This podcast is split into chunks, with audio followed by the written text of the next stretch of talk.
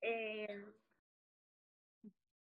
el capítulo 4 este, habla de la deidad del Hijo y del Espíritu. Entonces vamos a ir viendo un poco y rápidamente estos conceptos, digamos, que es ya un poco más específico de lo que estuvimos viendo con Loli anteriormente en el capítulo 3. Si pueden ver la, toda la pantalla, la presentación. Sí, ¿verdad? Creo que sí. Sí, yo sí la veo. Ok, genial. Gracias. Entonces, eh, David, si gusta, pasamos a la siguiente.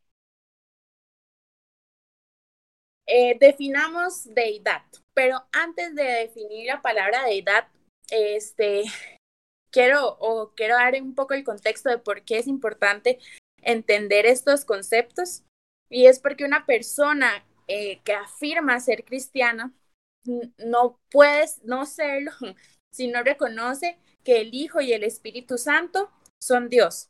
Digamos, si no entendemos algo así, eh, no podemos afirmar que somos cristianos. Entonces, por eso es importante este, ver esto un poco más detallado para poder profundizar. Entonces, deidad viene a ser del, de la palabra deitas, que es una divinidad o estado de ser Dios. Y como decía Loli, por alrededor de dos mil años es la, la deidad del Hijo y del Espíritu, del Espíritu Santo ha sido muy cuestionada, ha sido muy atacada, ha sido puesta inclusive en tela de duda. Hay muchas teorías, hay muchas religiones que creen una cosa, otras que creen otras, y hay personas como que no sé si han notado que hacen como una mezcla de todo, digamos, agarran un poco de aquí, un poco de allá, lo pegan y eso es en lo que creen. Entonces, este, es importante que nosotros podamos entender estos conceptos para que no, no caigamos eh, y no erremos en ese sentido. Entonces, David, si gusta la pasa. Vamos a empezar con el Hijo de Dios. Era el verbo. Y el verbo significa logos, que es la razón que dio unidad y orden al universo. También significa comunicación o autoexpresión de Dios. Ahí estamos hablando del Hijo, o sea, de Jesús. El verbo en la vida real significa acción o indica cuando algo es accionado. Entonces, en base a esto, podemos deducir dos cosas. El Hijo es una persona distinta al Padre y el Hijo existía en una perfecta comunión con el Padre antes de que todo fuera hecho. Porque si vemos, bueno, ah, bueno, se me olvidó mencionar, pero en todos los slides de las presentaciones, al lado generalmente derecho, están como los, los versículos que hablan directamente de eso, por si gustan anotarlos y buscarlos después. Hay algunos que sí vamos a ver rápidamente, pero en estos versículos que vemos acá, estas son las afirmaciones, digamos, que el Hijo es una persona distinta al Padre y que el Hijo existía en una perfecta comunión con el Padre antes de que todo fuera hecho. Entonces, si gusta, pasamos, David. Ahora vamos a hablar un poco de este, la palabra unigénito que así se le llamaba a Jesús, como el unigénito. Eh, viene de la composición monogenes, que mono significa uno y genes significa único en su clase o bien que también es la naturaleza de algo. Por lo que también este, entendemos que el Hijo no nació ni fue engendrado. Él es único y solo, digamos, porque si vemos un poco, digamos, eh, Dios ha sido eterno, digamos, Dios ha existido siempre. Entonces no podemos deducir, digamos, no podemos decir como que Jesús fue engendrado o que Jesús eh, nació de alguna manera porque Él es Dios. Entonces no se puede afirmar esto, ¿verdad? Em, y eh, acá me gustaría hacer énfasis en este versículo que dice que yo les he dado la gloria que me diste. Aquí está hablando Jesús, está hablando con el Padre. Dice, yo les he dado la gloria que me diste para que sean uno, así como nosotros somos uno. Yo en ellos y tú en mí, para que sean perfectos en unidad, para que el mundo conozca que tú me enviaste y que los has amado a ellos como también me has amado a mí. Entonces, el Hijo, la forma de relacionarse, la forma en la que Jesús se relaciona con el Padre, es única en su clase, porque Jesús es único en su clase o en su especie, digamos, en su naturaleza. Es una comunión perfecta entre intimidad y amor. Por eso aquí, este, ligando un poco a lo que nos comentaba Loli, lo que es Jesús, inclusive ahí Jesús está orando y ese es el deseo más profundo que él tiene, que nosotros seamos uno como ellos son uno, que nosotros significa que nosotros podemos llegar a tener ese nivel de intimidad y de amor en nuestras relaciones, tanto personales, digamos, interpersonales, como con ellos, digamos, que nosotros también podemos llegar a, a tener ese nivel de intimidad y amor con el Padre y con el Hijo y el Espíritu Santo, ¿verdad? Este, ahora, sí me gustaría acá Em, eh, hacer énfasis en tres palabras que vienen igual a lo largo del capítulo, digamos, que es forma, imagen y primogénito. Ya vimos unigénito, pero primogénito es diferente. Entonces, este, si vemos la palabra forma, viene del griego morpe, que significa carácter esencial. Y eso lo podemos ver en Filipenses 2.6. Que permítanme y se los leo rapidísimo. Y mientras tanto, Brayton cree que puede buscar Colosenses 1.15. Mientras tanto, los que están en, con, con, acá al lado derecho, con asterisco, son los que quiero que podamos hacer énfasis. Entonces, eh, si Brayton busca ese, Colosenses 1.5, David Brenes, el Salmo 89.27 y eh, Don José, Colosenses 1.19. Son estos que están acá con, con asterisco. Entonces yo les voy a buscar Filipenses 2.6 y me avisan cuando tienen el de ustedes.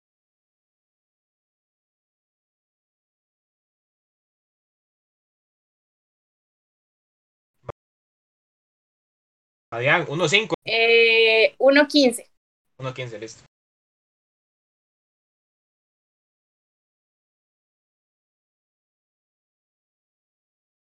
Yo estoy listo, Madre. Para hacer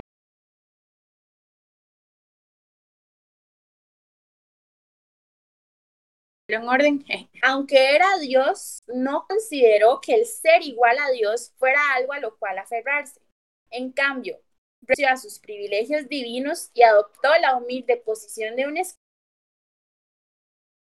esclavo cuando apareció en forma de hombre, se humilló a sí mismo en obediencia a la cruz como morían los criminales. Entonces, eh, si vemos esta primer palabra forma, este es el contexto en donde se utiliza esta palabra o sea que él, este, si, aún siendo Dios, digamos, él siendo Dios, se despojó de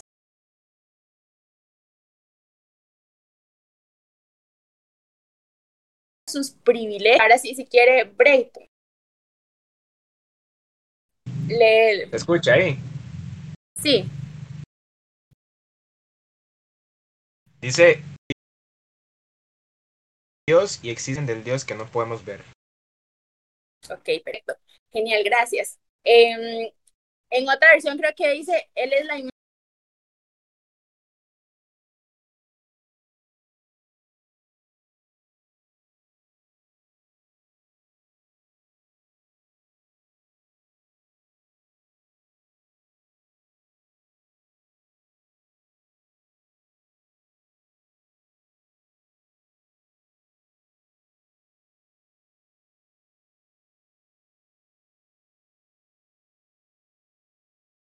imagen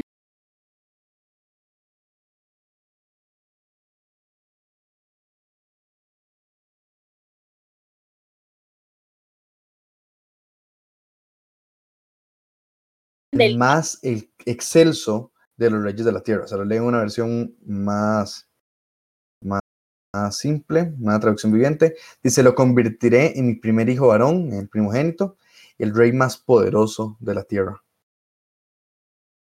gracias. Ahí este, están hablando de David del salmista. Sin embargo, este, esto hace alusión, digamos, a que también este, Jesús es el primogénito, que significa protótocos, que significa primero y sacar adelante. O sea, él es eh, no lo que en este pasaje vemos de Salmo es que eh, no hay nadie por encima de Jesús, digamos, sino que a Jesús este, se le pone por encima de todos los reyes de la tierra. Entonces, si gustábamos, don José, con Colosenses 1.19. No sé si lo tienes Ok, un segundito, sí, porque eh, buscando el texto más bien me perdí en la pantalla, pero ya, ya, ya lo, ya lo tengo. Okay. un segundito. Tranquilo. Si regálame un segundito y ya se lo. Colosenses 1. 19. 19, ya ahora sí. Regáleme un segundo porque esta Biblia mía es de estudio, entonces estoy un poco. Aquí está. Dice: Por cuanto agradó al Padre que en él habitase toda plenitud. Hasta ahí, solo el 19. Siga un poquito. Y por medio de él reconciliar consigo todas las cosas, así las que están en la tierra como las que están en los cielos, haciendo la paz mediante la sangre de su cruz. Ok, perfecto, muchas gracias. Entonces, en este pasaje podemos ver que Dios mismo, mediante Jesús, reconcilió al mundo consigo, consigo mismo, digamos, el Padre reconcilió al mundo consigo por medio de Cristo. Entonces, según estas tres palabras que tenemos, forma, imagen, primogénito, podemos este, sacar estas conclusiones. Aún este, Dios, se, siendo Dios, se despojó, se despojó de los privilegios de la deidad, pero no de la deidad misma. Eh, Jesús, o eh, sí, en este caso, está por encima de toda la creación, no hay nada que se le compara. Y el Padre reconcilió al mundo consigo por medio de Cristo. También, este, bueno, esto estaba así como, ya eran como comentarios que yo quise agregar con respecto a Jesús, digamos en sí. Jesús es el camino, la verdad, la vida. De hecho, esto Loli lo mencionó ahora. Jesús debe ser nuestra pasión, Jesús debe ser nuestra prioridad, Jesús debe ser nuestro placer. Jesús es la promesa de un misterio que el Padre guardó desde, desde la creación, digamos, y fue revelado por puro amor, digamos, Jesús viene, eh, Jesús eh, estaba, o sea, Dios lo mantenía como oculto, era como un misterio y e, él revelado en amor hacia la humanidad, digamos, hacia nosotros. Y Jesús es por quien nosotros dejamos todo. Él es la razón para morir a nosotros mismos, es la razón para para darlo todo, digamos. ese, eso es la, lo que Jesús viene a hacer este, cuando transforma todo lo que hay en nosotros, digamos. Em, nada se compara a Él, no hay nada que se le acerque y Él siempre, bueno, sabemos que en el nombre de Jesús hay poder y que Jesús, em, pues es el camino, la verdad y la vida. Muy bien, ¿Alguna duda hasta aquí? ¿Todo queda claro? ¿Alguien quiere agregar algún comentario? ¿Todo bien? Sí, gracias. Genial. Ahora, vamos a pasar a la siguiente, David, por favor.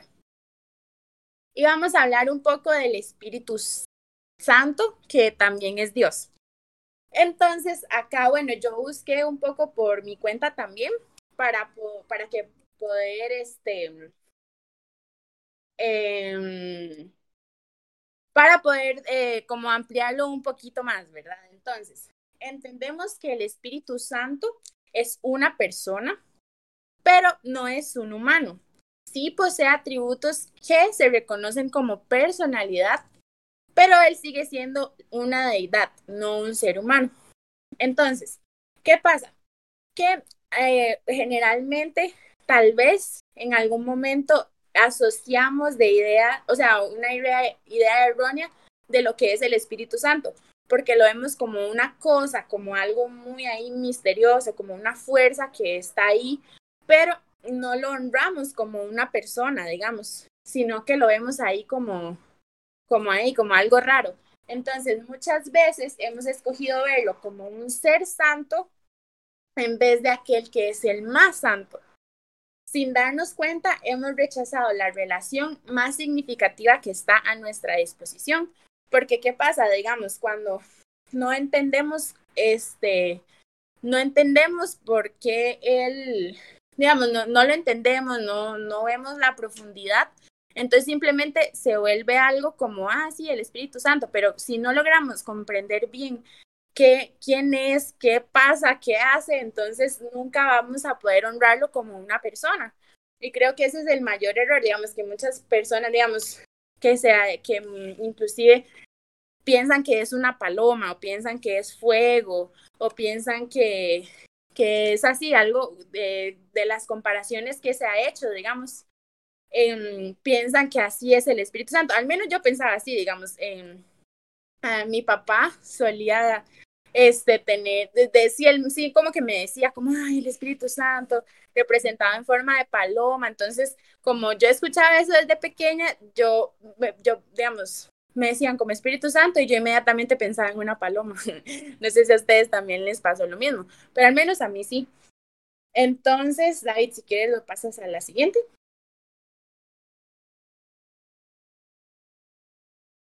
Este, mm, ok, entonces tenemos varias cualidades del Espíritu Santo. Acá vienen los versículos por si gustan apuntarlos, sino igual yo les voy a pasar la presentación para que puedan tenerla ahí. Pero el Espíritu Santo tiene mente, tiene voluntad, eh, tiene emociones, como lo es el amor, gozo, dolor y tristeza. Él consuela, él habla, de hecho él habla claramente, él enseña, se le puede entristecer, puede ser insultado, puede ser resistido y se le puede mentir. Entonces, si vemos, pues son cualidades que nosotros veríamos como humanas, pero como les decía, digamos, si hago énfasis en esto, no, es, no se está afirmando como que él es un humano, sino que él sigue siendo deidad, que es que pues es una persona diferente al Padre y diferente al Hijo, que este, posee todas estas cualidades. Eh, David, si quiere la pasas. Y es importante entender que el Espíritu Santo es el que está en la tierra. Como nos decía Loli, digamos, Él es el, Él vino a ser el consolador, digamos, Él no podía venir antes de que Jesús se fuera. Entonces, en base a esto podemos deducir que el Padre no está acá en la tierra, él está en su trono en el cielo. Y de la misma forma Jesús no está aquí en la tierra, Él está sentado a la diestra de Dios. Esto está basado en Marcos 16, 19 y en Hechos 1, 9 y 11. Entonces, ¿quién es el que está acá con nosotros? El Espíritu Santo. Y de hecho, Él es el que habita en nosotros, digamos. Por, este, él es el que está constantemente con nosotros. Él es el que está ahí Em, y debemos también entender, y creo que es muy importante y muy vital, que podamos depender completamente de Él. Digamos, Él es, Él es todo, Él es todo lo que necesitamos. ¿Por qué? Porque sin el Espíritu Santo no hay revelación. De hecho, digamos, uno leyendo la Biblia sin, sin revelación se convierte en solo letra y sabemos que el espíritu es el que da vida y que nada hacemos con la letra si no está viva, digamos, si es solo letra y ya, pero por medio del Espíritu Santo es el que nos da vida y el que nos hace, nos revela, nos revela lo más profundo de, de Jesús y del Padre.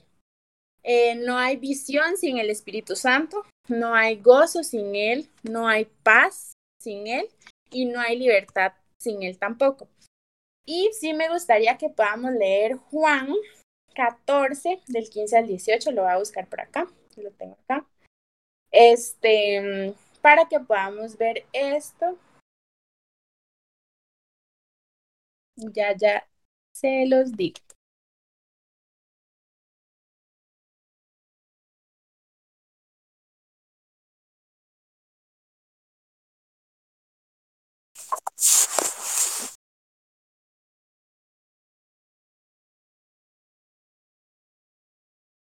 Ok, entonces dice, si me aman, este es Jesús hablando, si me aman, obedezcan mis mandamientos. Y yo le pediré al Padre y Él les dará otro abogado defensor, o en otras versiones dice, eh, consolador, alentador, consejero, o para, paraclito en, en griego.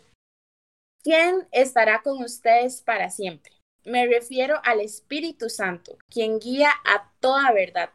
El mundo no puede recibirlo porque no lo busca ni lo reconoce, pero ustedes sí lo conocen porque ahora Él vive con ustedes y después estará en ustedes.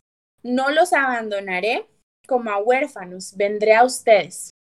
Entonces, este, aquí es cuando Jesús ya está así como a punto de ahí cantando viajeras. Entonces, este, eh, pues promete, digamos, nos dice que va a haber uno que va a venir en su lugar y que nos va a consolar. Entonces creo que entender esto también es parte de, de entender que se nos fue dado este un privilegio, porque acá nos dice, acá dice, el mundo no puede recibirlo porque no lo busca ni lo reconoce, pero ustedes sí lo conocen porque ahora vive con ustedes y después estará con ustedes. Entonces nos está, dime.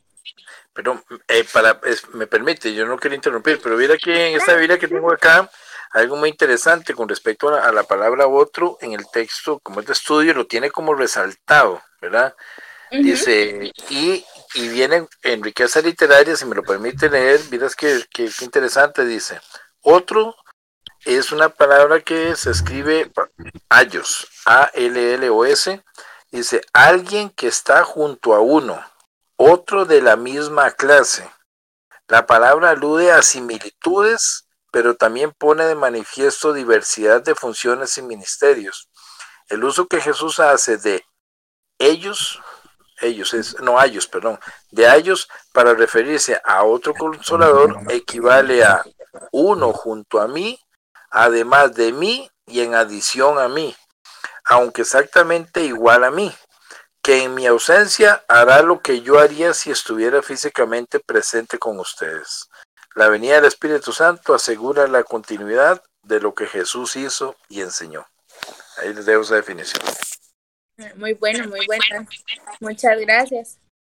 Porque sí, de hecho ahí nos da una, una visión más clara de que es alguien que viene a cumplir el papel, digamos, de Jesús, porque viene a ser, como él decía, digamos, que este viene, digamos, otro igual a mí, eh, de la misma clase. Entonces ahí podemos aún afirmar aún más que, que el Espíritu Santo es Dios y Jesús es Dios, digamos, y que son uno. Entonces, este, eh, entonces, como, como les decía, gracias por el aporte. Eh, esto sí, digamos, es vital poder entender esto de que a nosotros se nos dio el privilegio de tener al Espíritu Santo con nosotros y de reconocerlo y que Él va a estar siempre con nosotros, digamos, una vez este, nosotros lo reconocemos, Él se queda siempre con nosotros. Em, y si gusta la pasa, David. Ok, entonces rápidamente em, encontré pues esto que me, me pareció igual interesante como ya para eh, mencionar rápidamente. Entonces, como cómo trabajan los tres. Y entonces vamos a leer es Primera de Corintios 12, 5, que dice, y hay diversidad de ministerios, pero el Señor es el mismo. Y hay diversidad de operaciones, pero Dios que hace todas las cosas en todos es el mismo pero a cada uno les da, les da la manifestación del Espíritu para provecho. Entonces, en base a este texto, podemos ver que el Padre es el que opera, porque dice, eh, el Señor es el mismo y hay diversidad de operaciones. El Hijo administra. Dios, eh, que hace todas las cosas en todos, es el mismo. Y el Espíritu Santo se manifiesta, pero a cada uno se les da la manifestación del Espíritu para provecho. Entonces, ahí como para mencionar, digamos, tal vez eh, el Padre opera, el Hijo administra y el Espíritu Santo se manifiesta. Entonces, una vez más, digamos, todo esto es para poder entender y comprender que al final ellos son tres y son unos, son uno, pero no, digamos, nosotros nunca vamos a poder entender la plenitud de la relación de ellos tres, porque es, está fuera de nuestro alcance. Entonces, lo más que podemos hacer es este igual tener como estos conceptos claros y entender que aunque son tres, eh, sí, digamos, son tres, son diferentes, pero sigue siendo Dios. Entonces, eh, de mi parte, eso sería este, todo. Espero que, que les haya eh, ahí quedado claro si tenían alguna duda. Y la frase final para cerrar, eh, le he pedido a Dios que en amor, que el amor de ustedes desborde cada vez más y que sigan creciendo en conocimiento y entendimiento. Entonces, de mi parte, eso sería todo. No sé si igual alguien quisiera aportar algo comentar algo, tal vez que aprendió, que descubrió mientras leía el capítulo, pero de mi parte, eso sería todo. Muchísimas gracias.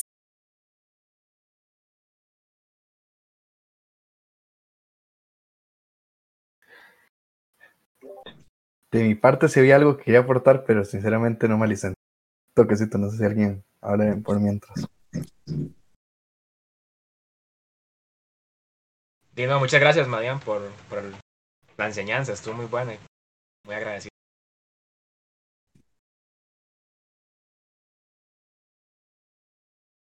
Creo que si la mamá, perdón, si la mamá de Loli está hablando, no se le escucha. No, ¿verdad? No se escucha.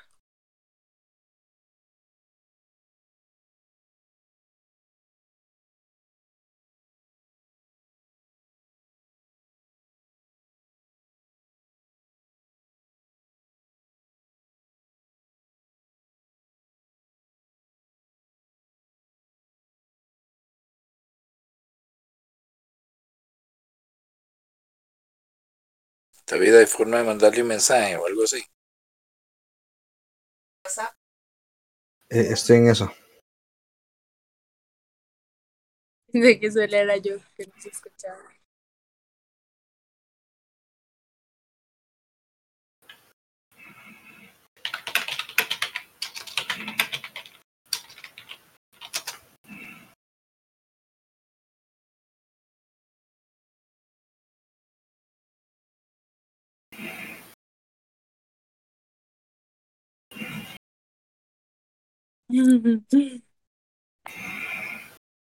¿Nos escuchan ahí?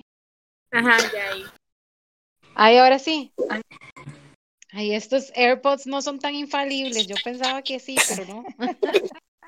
Ah, bueno, ya no digo más, te lo repito. Habla, mamá. Dale. Está bien, gracias. Sí, no, te decía, eh, este, eh, Madian, que estuvo bien linda tu presentación, muchas gracias. Y se complementó perfectamente la parte que Loli expuso. Y de la, el tema de la Trinidad que hemos estudiado hoy, ah, precioso, que aunque no lo entendamos nunca, aunque no podamos eh, comprender cómo hay un Dios en tres personas, que es uno solo y que a la vez se manifiesta de tres diferentes maneras y que cada uno cumple un rol sin dejar de ser uno solo, no lo podemos entender con nuestra mente humana. Sin embargo, lo que sí hemos aprendido y entendido hoy es que esa, esa relación de las tres personas en una sola la podemos aplicar a nuestras relaciones.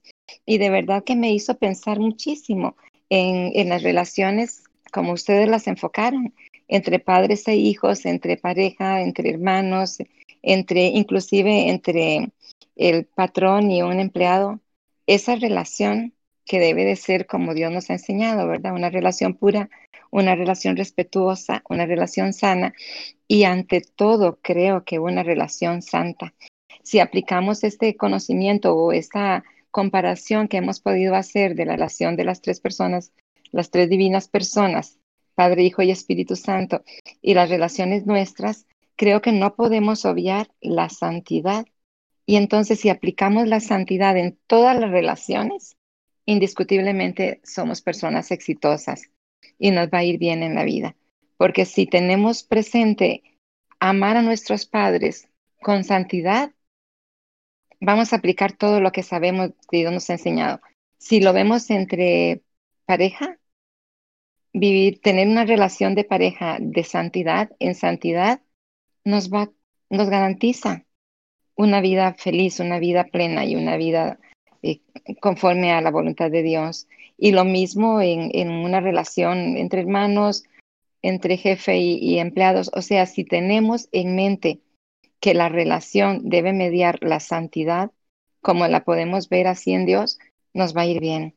Entonces, creo que muy lindo, muy profundo y, y pues para, para vivir, para la vida, ¿verdad?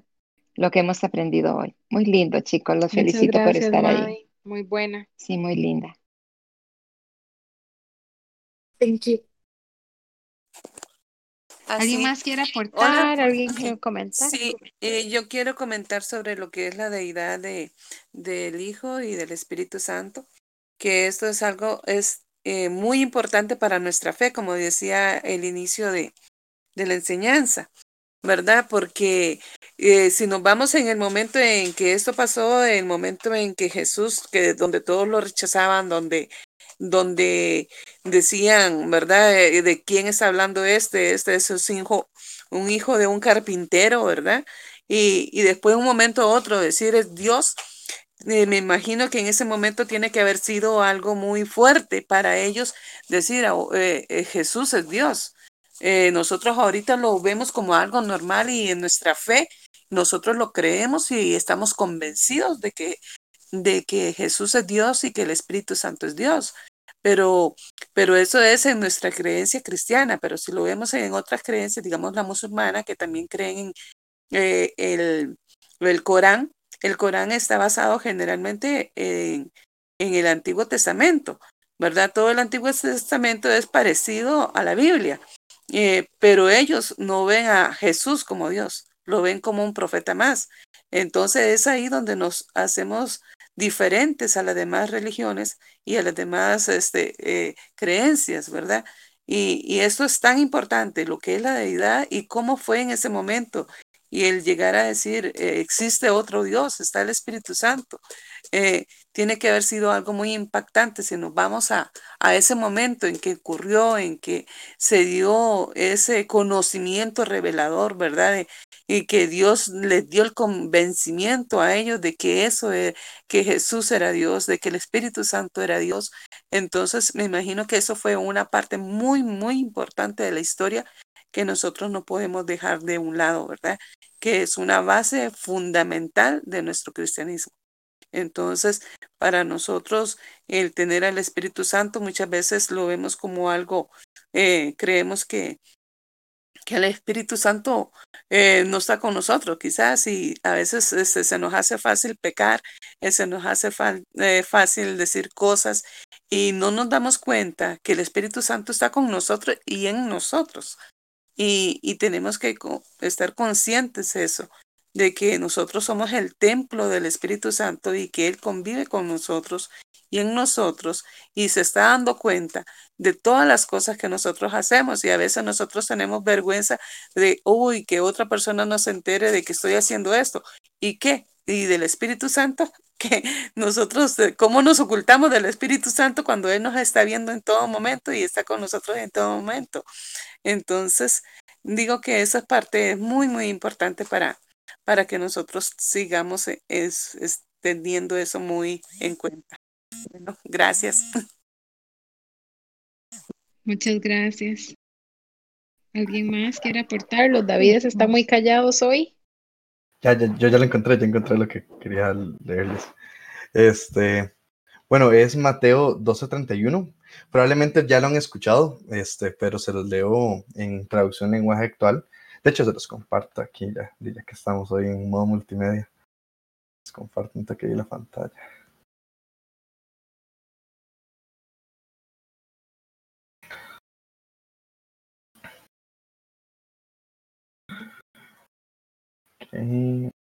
Aquí, aquí. Ok, dice. Les aseguro que Dios les perdonará. Bueno, lo que estaba sucediendo en ese momento es que Jesús estaba hablando ahí con, con fariseos y a Jesús este, eh, le sac- lo sacaban de sus casillas, digamos, le sacaban canas verdes a, a los fariseos de Jesús y, y todas sus situaciones con ellos y la resistencia a Dios que ellos cometían activamente. Y, y la cosa aquí, digamos, lo que el aporte es, eh, digamos, hay- hay- en la Biblia, de hecho hay una parte ustedes están viendo lo que mucha gente quiso ver. Ah, Hay una parte, eh, sinceramente ahorita no lo tengo aquí a mano, pero hay un versículo que habla de eso, de que mucha gente, como que Dios tenía eh, oculto a Jesús, lo tuvo oculto durante mucho tiempo y estuvo, este, como que muchos de los que llegaron a acercarse a, Dios, este, como que empezaron a reconocer que Dios tenía algo oculto, como, como Dios, ¿qué tiene usted en esa mano que usted no quiere abrir? Digamos, algo así, digamos, empezaban, y dice que muchos investigaban, empezaban a profundizar, intentaban descubrir, y que muchos se murieron esperando la promesa, y en realidad más allá de la promesa de, de, de lo que era, de una promesa de algo en específico, como Abraham, que esperaba ver un montón de hijos, era en sí, el, era Jesús y muchos de ellos sabían que Dios tenía un tesoro guardado. Pero imagínense si el valor de Jesús era tan alto que Dios lo ocultó durante un tiempo y lo, y lo mostró. Ahora ver la, el tema del Espíritu Santo, ver el honor, el valor que el Padre y, y Jesús le tienen al Espíritu Santo, que es donde viene este versículo que dice, les aseguro que Dios les perdonará. Perdón, un momento.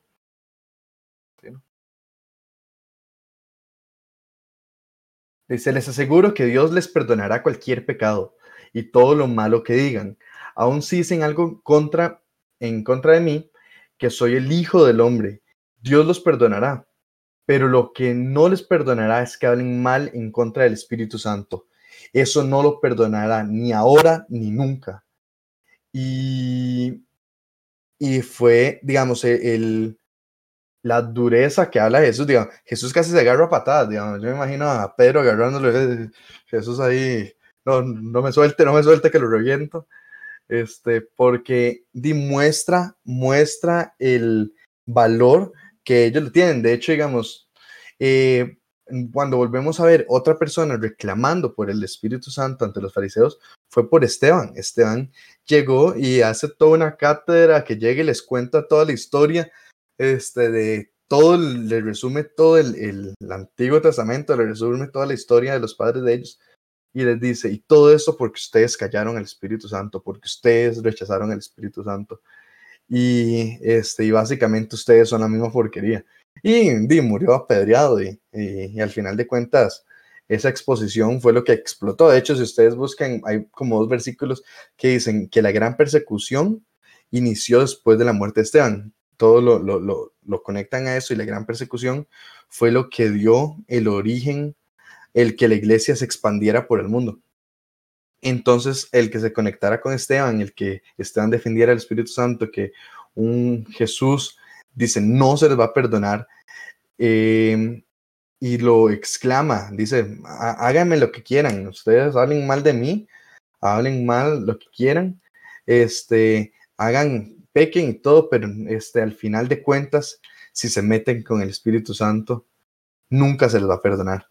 Entonces yo creo que parte de eso, porque digamos, eh, uno de los conflictos que la gente dice como que, que si alguien dice como, el Espíritu Santo es una basura, no, ya no puede ser perdonado, no, no es eso, digamos, que va el, el, la línea de que usted no se puede meter con el Espíritu Santo de verdad, digamos, esta gente sabía quién era el Espíritu Santo, sabía que durante mucho tiempo el Espíritu decía, y les voy a dar mi Espíritu, y mi Espíritu está con ustedes, y mi Espíritu, y mi Espíritu, Dios hablaba de eso, y ellos no lo cuidaron, por eso yo creo que ahí es tan difícil, o las personas que se acercan a Dios, es, mm, digamos, lo más fácil es que se acercan a través de Jesús. De hecho, dice la Biblia que, que una vez en- conocen a Jesús, conocen el poder de Dios y pueden ya empezar a conocer a este Dios superpoderoso que nosotros conocemos, porque dice, cuando conozcan a Jesús van a poder creer que entonces cuando vean el poderoso, lo poderoso que es Jesús, van a poder entender que, se, que este Dios creó el universo, que creó, que nos creó a nosotros, que Él es, que Él es el que gobierna.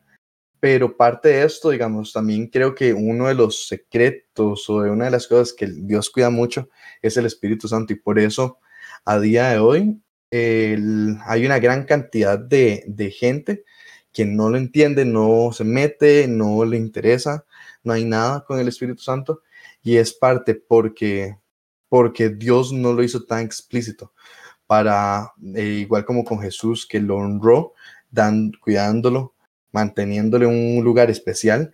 Y de hecho, el, el que el- nosotros podamos tener el Espíritu Santo es un gran honor. Imagínense como hablábamos, eh, lo que hablaba Loli antes de las relaciones y lo serio que es este tema. Y dice que el Espíritu Santo es como un anillo de compromiso. Dice, es el arras, el de la promesa que va a estar con nosotros hasta que se cumpla. Hasta el día que vamos a Dios y se cumpla la promesa de que Él dijo que este, iba a estar, que iba a estar con nosotros eternamente, que nosotros íbamos a ser su pueblo, Él iba a ser nuestro Dios, que Él va a casarse con la iglesia. Todo este tema es todo por el Espíritu Santo, se llega a confirmar. Entonces, lo que, mi, mi aporte con esto es, este, además del tema de la deidad, que era lo último que mencionaba Maddy, y también parte de lo que mencionaba Loli, el tema de cómo ellos trabajan, es ver cómo entre ellos, digamos, se van protegiendo las espaldas de una manera que al final, este, es- el Espíritu Santo ya no lo aceptan, digamos, hay un, así como última cosa, digamos, hay, un, hay videos cómicos que era como una publicidad, creo que era como en, Ecuador, algo así, que salía como un niño que hacía, un niño que era todo serio, y llegaba y un, este, y un, llegaba otro niño y le gritaba, le gritaba a la mamá de él, y luego salía que el niño estaba guindando de pies en la, en, en la sala, y llega y le dice, nadie se mete con la mamá. Es algo así, digamos, nadie se mete con el Espíritu Santo. Jesús no permite eso. Ya llega un punto de que es un valor tan alto que no, no llega a, a ser válido el que alguien intervenga con él, que alguien se meta con el Espíritu Santo. Jesús dice, Así sí. Dios me cubrió, pero, pero con el Espíritu Santo jamás. Qué Así bello. es, David, es verdad. Qué, qué lindo, David, lo que acabas de decir.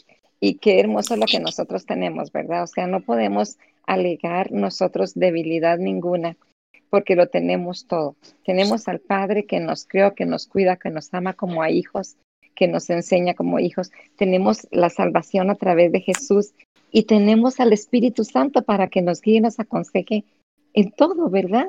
Y nos ayude en todo y nos consuele en todo. O sea, no tenemos excusa de verdad. Y entre más aprendemos y más conocemos a Dios, más nos damos cuenta de eso. No tenemos excusa, porque tenemos, somos débiles, sí, pero en nuestra debilidad tenemos el poder de Dios, el Espíritu Santo para que nos ayude, nos aconseje y nos guía. O sea, no tenemos ninguna excusa. Ni, no tenemos excusa ni para apartarnos del Señor y no tenemos excusa para estar mal. Tenemos que estar bien. Si tenemos un Padre tan amoroso, si tenemos un Jesús que dio su vida por nosotros y un Espíritu Santo que nos guía a todo y a todo lo bueno, entonces no tenemos excusa. Creo que somos muy dichosos, ¿verdad que sí? Amén. Sí, buenísimo. gracias, yo quisiera, eh, eh, yo quisiera regalar dos, tex- dos textos, tal vez los conocen ya. En Isaías, 700 años antes de la venida de Jesús, se habla en Isaías 9:6, referente a, a la deidad de Jesús. Yo creo firmemente en esto y el tema está muy rico porque hay que defender este, esto. Eh, si bien es cierto, el concepto Trinidad no lo encontramos, o trino, o, o tres, encontramos la manifestación de Dios en la deidad de, del Padre, el Hijo y el Espíritu. Y en una ocasión alguien eh, me alegaba esto. En un tiempo de mi caminar. Uno de los, una doctrina de los solo Jesús, que ellos creen más bien que Jesús es todo. El testigo de Jehová cree que Jehová es todo. Y yo le decía a él, me dice, vea, yo soy papá, yo soy hijo y también soy esposo. Digo, ah, sí, claro. Digo, pero para usted ser papá necesita un hijo. Para usted ser hijo necesita un papá. Y para usted ser esposo necesita una esposa. Digo, entonces este eh, eh, no se puede hablar de, de, la inexistencia de la, de la deidad como la conocemos nosotros, manifestada en Padre, Hijo y Espíritu Santo. Y en Isaías 9:6 hay un texto que, por cierto, una vez en una ocasión a una señora, y hablándonos con todo el respeto, se lo, se lo dije, que, que me lo leyera de la Biblia de ella y, y estaba exactamente igual y no supo qué explicar. Dice, porque un niño nos es nacido, Isaías 9:6, hijo nos es dado y el principado sobre su hombro, y se llamará su nombre admirable, consejero, Dios fuerte, Padre eterno, príncipe de paz. Y Pablo, Pablo en, primera de Timoteo, en la carta que le escribe a Timoteo, en la primera carta le dice en capítulo 3 y versículo 16, dice, e indiscutiblemente dice, grande es el misterio de la piedad, hablando de la edad de Cristo. Dios fue manifestado en carne. Sabemos que el que vino en carne fue Jesús. Justificado en el Espíritu, ¿verdad? Sabemos lo que pasó en el tiempo del bautismo, ¿verdad? Cómo descendió y, lo, lo, llenó. Visto de los ángeles, predicado a los gentiles, está referente a Cristo, creído en el mundo, referente a Cristo, dice, y recibido arriba en gloria. Pero al principio dice, Dios fue manifestado en carne. O sea, estamos hablando de que la deidad de Cristo no tiene la menor eh, duda de que la Biblia lo, lo, lo, respalda y que tres manifestaciones de la deidad forman un solo Dios, ¿verdad? Y, y, y que es muy importante eso, creerlo muy importante y sostenerlo, ¿verdad? ¿Verdad? Que no son tres dioses, sino Dios manifestado en Padre, Hijo y Espíritu Santo, cada uno con una función específica, pero en perfecta, en perfecta unidad, ¿verdad? en perfecta armonía. Y, y, y, es, y es cómo se palpa eso también, para poderlo tal vez entender, cuando Jesús le dice en, la oración que él hace por el pueblo, por sus hijos y por los que habían de creer por medio de ellos, dice, Padre, dice, que ellos sean uno, así como tú y yo somos uno. Y en una ocasión a ese muchacho que me decía esto de, de, de, de que él era papá y que él era hijo y que también era esposo, pero en sí mismo, digo yo, bueno, le digo, si usted no puede entenderle que, que, Padre, Hijo y Espíritu Santo forman un solo Dios, ¿cómo me explica usted que el Señor en la oración de, de, del libro de Juan, creo que capítulo, no me acuerdo si 16, 21, creo que es por ahí, dice que 16, todos los que 17. creemos en Él lleguemos a ser uno? ¿Cómo podemos ser uno? Cuando, nos, cuando estamos en un solo propósito, cuando estamos en una sola línea, como dijo Pablo, un solo espíritu, una sola fe, entonces, eh, Padre, Hijo, Espíritu Santo son uno. ¿Por qué? Porque ellos no se van a estorbar a sí mismos y van a hacer siempre eh, la, la, la, voluntad perfecta para que el propósito de Dios se cumpla en esta tierra. Esa es mi participación aquí. Amén. Muchas gracias, pastor. ¿Alguien más quiere aportar? Bueno, es que ya son las 10 y 13 y ya vi que algunos están cayendo. Todo Entonces bien, quería bien. preguntar si alguien más quiere aportar. No, todo bien. Muchas gracias. Es un tema súper, súper profundo y rico y aquí nos darían las 2 de la noche, pero este, respetando el tiempo de todos, entonces podríamos ir cerrando. Muchísimas gracias por su compromiso de estar aquí, porque es tarde y sé que estamos cansados, pero de verdad que, bueno, para mí es un, un, una delicia lo que estamos haciendo. Entonces, este, pues cerramos con una oración. Tal vez, Pastor José, si nos, si nos eh, bendice con una oración. Amén.